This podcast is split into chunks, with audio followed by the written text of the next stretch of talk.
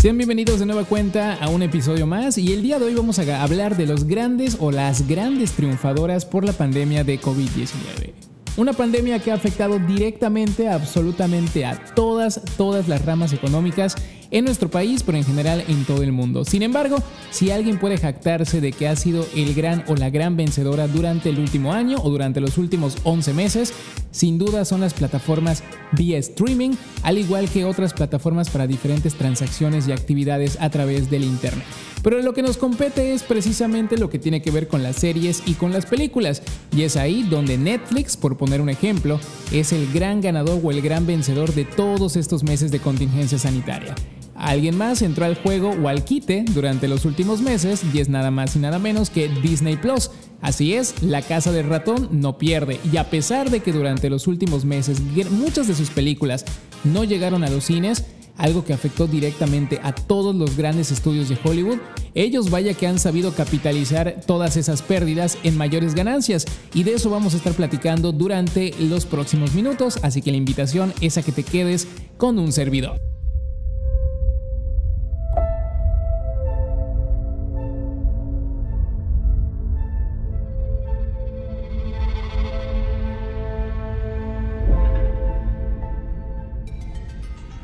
Como era de esperarse, durante el último año el consumo de Internet aumentó, sin embargo el costo sigue siendo el mismo o inclusive mayor.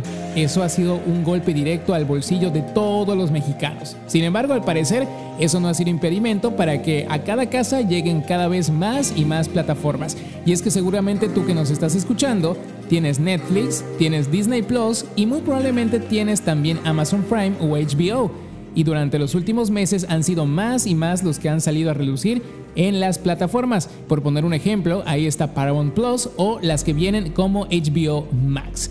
¿Y cómo se han adaptado los grandes estudios a toda esta nueva normalidad también en la forma de ver cine? Pues sí, la mayor parte de ellos han puesto sus películas o planean poner sus películas en este 2021 en las grandes plataformas. La pregunta es, ¿estarías dispuesto a pagar tanto dinero por poder acceder a una de ellas? Y para muestra un botón, retomemos el caso de Disney Plus. Tú seguramente ya pagaste una anualidad por este servicio, o quizás no entraste dentro de esta promoción con tu grupo de amigos, por lo cual ahora tienes que pagar una mensualidad. Ahora súmale lo que pagas por Netflix, lo que pagas por otro tipo de plataformas como Spotify y algunas más donde bien puedes ver tus películas y tus series favoritas. Pues bien, ahora hay que admitir que durante los últimos meses este consumo se ha disparado y los grandes vencedores han sido precisamente ellos. ¿Y quienes han salido perdiendo? Así es, las salas de cine. Como lo platicamos en episodios anteriores, se han visto muy muy afectadas durante los últimos meses y no nos vayamos tan lejos. Cinemex ha cerrado absolutamente todos sus complejos en sus 32 entidades federativas, por lo que si hoy por hoy las salas regresaran a su normalidad, únicamente pudieras acudir a un Cinépolis. Y durante los últimos meses el contenido vía streaming se ha ido diversificando. Es por eso que cada vez hay más series y hay más películas originales en todas estas plataformas. Pero no nos vayamos tan lejos porque Netflix sigue siendo el gran vencedor y el gran predominante en las casas de todos los mexicanos. ¿Cómo se ha adaptado Hollywood a esta nueva normalidad? Bien, a pesar de que los grandes estudios aún no se arriesgan a estrenar sus películas en las salas de cine, poco a poco han ido soltando sus grandes producciones también a través de las plataformas. Y vamos a poner un ejemplo específico. La última película de Disney se llama Raya and the Last Dragon y tú la puedes rentar por más de 200 pesos en Disney Plus. Así que la pregunta, o otra de las preguntas, está ahí. ¿Pagarías además de la suscripción 239 pesos por poder ver alguna de estas películas? La respuesta es que muchos lo han hecho y obviamente Disney no quiere perder, así que todo el dinero que no está ingresando porque los cines no están abiertos o la mayor parte de los cines no están abiertos en México y en general en todo el mundo, lo están sacando a través de las grandes plataformas. Y eso obviamente ha pegado directamente a todos los grandes estudios. Es por ello que películas como Rápidos y Furiosos o las últimas de Marvel no han llegado a la pantalla grande y no se espera que lo hagan al menos durante los próximos meses porque todavía la gente no se anima a ir a las salas de cine como le hemos platicado en episodios anteriores. ¿Tú sí te atreverías a ir a una de ellas?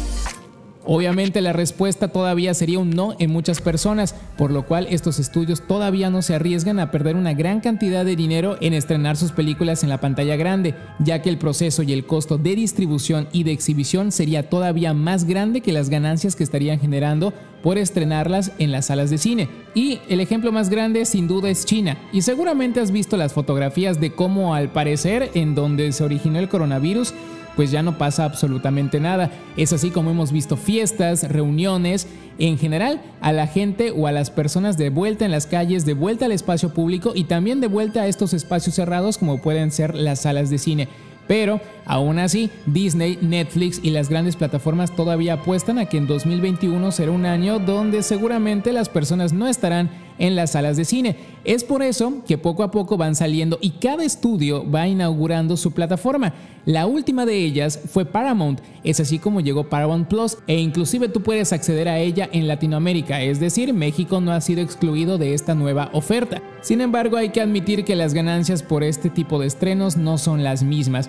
Sin embargo, los grandes estudios no pueden arriesgarse a seguir prolongando sus películas, porque en algún punto también estaríamos cayendo en un vacío o en un bucle donde no hay producción cinematográfica.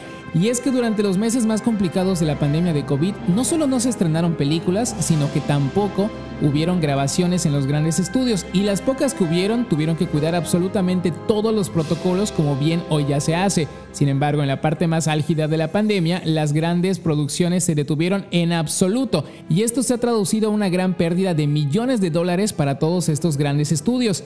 Ya los que se atrevieron a grabar tenían que pasar por protocolos muy estrictos, como por ejemplo las escenas que involucraban encuentros o relaciones sexuales no eran precisamente como eran antes, sino que los actores y las actrices tenían que hacerse pruebas de coronavirus o bien eliminar estas secuencias de la película.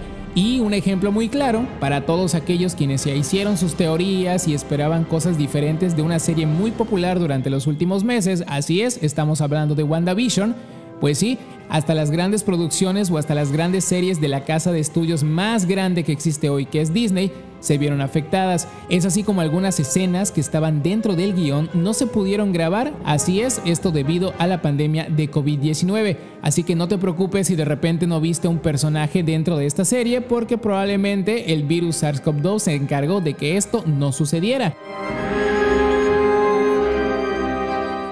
Sin embargo, poco a poco la situación va volviendo a la normalidad. Estados Unidos es el país que hoy por hoy lleva más personas vacunadas, lo cual ha permitido que algunas restricciones se vayan eliminando.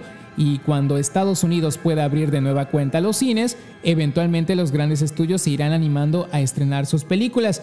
Y sí, como habíamos platicado en otra ocasión, Godzilla contra King Kong será el gran estreno que pretende regresar a las personas a las salas de cine y que pretende darle un respiro también y confianza a todos los estudios que todavía están temerosos por estrenar sus películas. Después de King Kong tendríamos que trasladarnos al próximo 7 de mayo, que es la fecha pactada para el gran estreno de la película de Black Widow o Viuda Negra, este personaje de Marvel interpretado por Scarlett Johansson, que bueno, para quienes ya vieron Endgame sabrán cuál es su destino final. Sin embargo, con esta película, que forma parte del universo cinematográfico de Marvel en su fase 4, se prevé sentar las bases de lo que va a ser este personaje dentro de lo que viene para Marvel. Aunque no hay que irnos tan lejos, porque para ello ya está la Bruja Escarlata con su serie para darnos una idea de qué es lo que se avecina para este gran universo cinematográfico que poco a poco irá regresando a las salas de cine durante este 2021.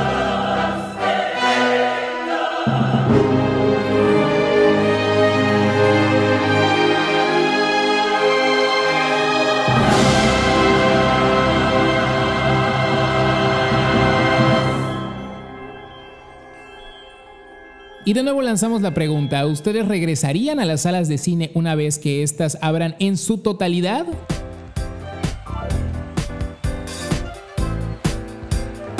¿O se quedarían en la comodidad de su casa pagando todavía más y más dinero por más y más plataformas?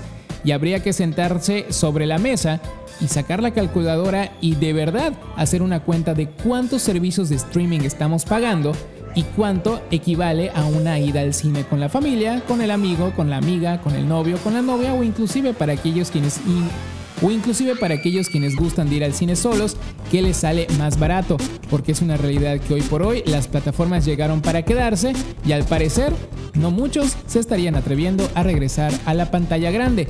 Y eso obviamente impactará directamente a las grandes producciones de Hollywood. Muchos de nosotros extrañamos poder sentarnos con las palomitas, con los nachos, con los refrescos e ir con los amigos a ver una muy buena película o simple y sencillamente a distraernos un par de horas de la rutina y del estrés del trabajo. Así que esperemos que este 2021 podamos regresar a las salas de cine. Mientras tanto, seguramente muchos seguiremos desde la comodidad de nuestro sillón, nuestro colchón o para los que nos escuchan desde Yucatán, desde la comunidad de nuestra hamaca, dándole a todas las plataformas.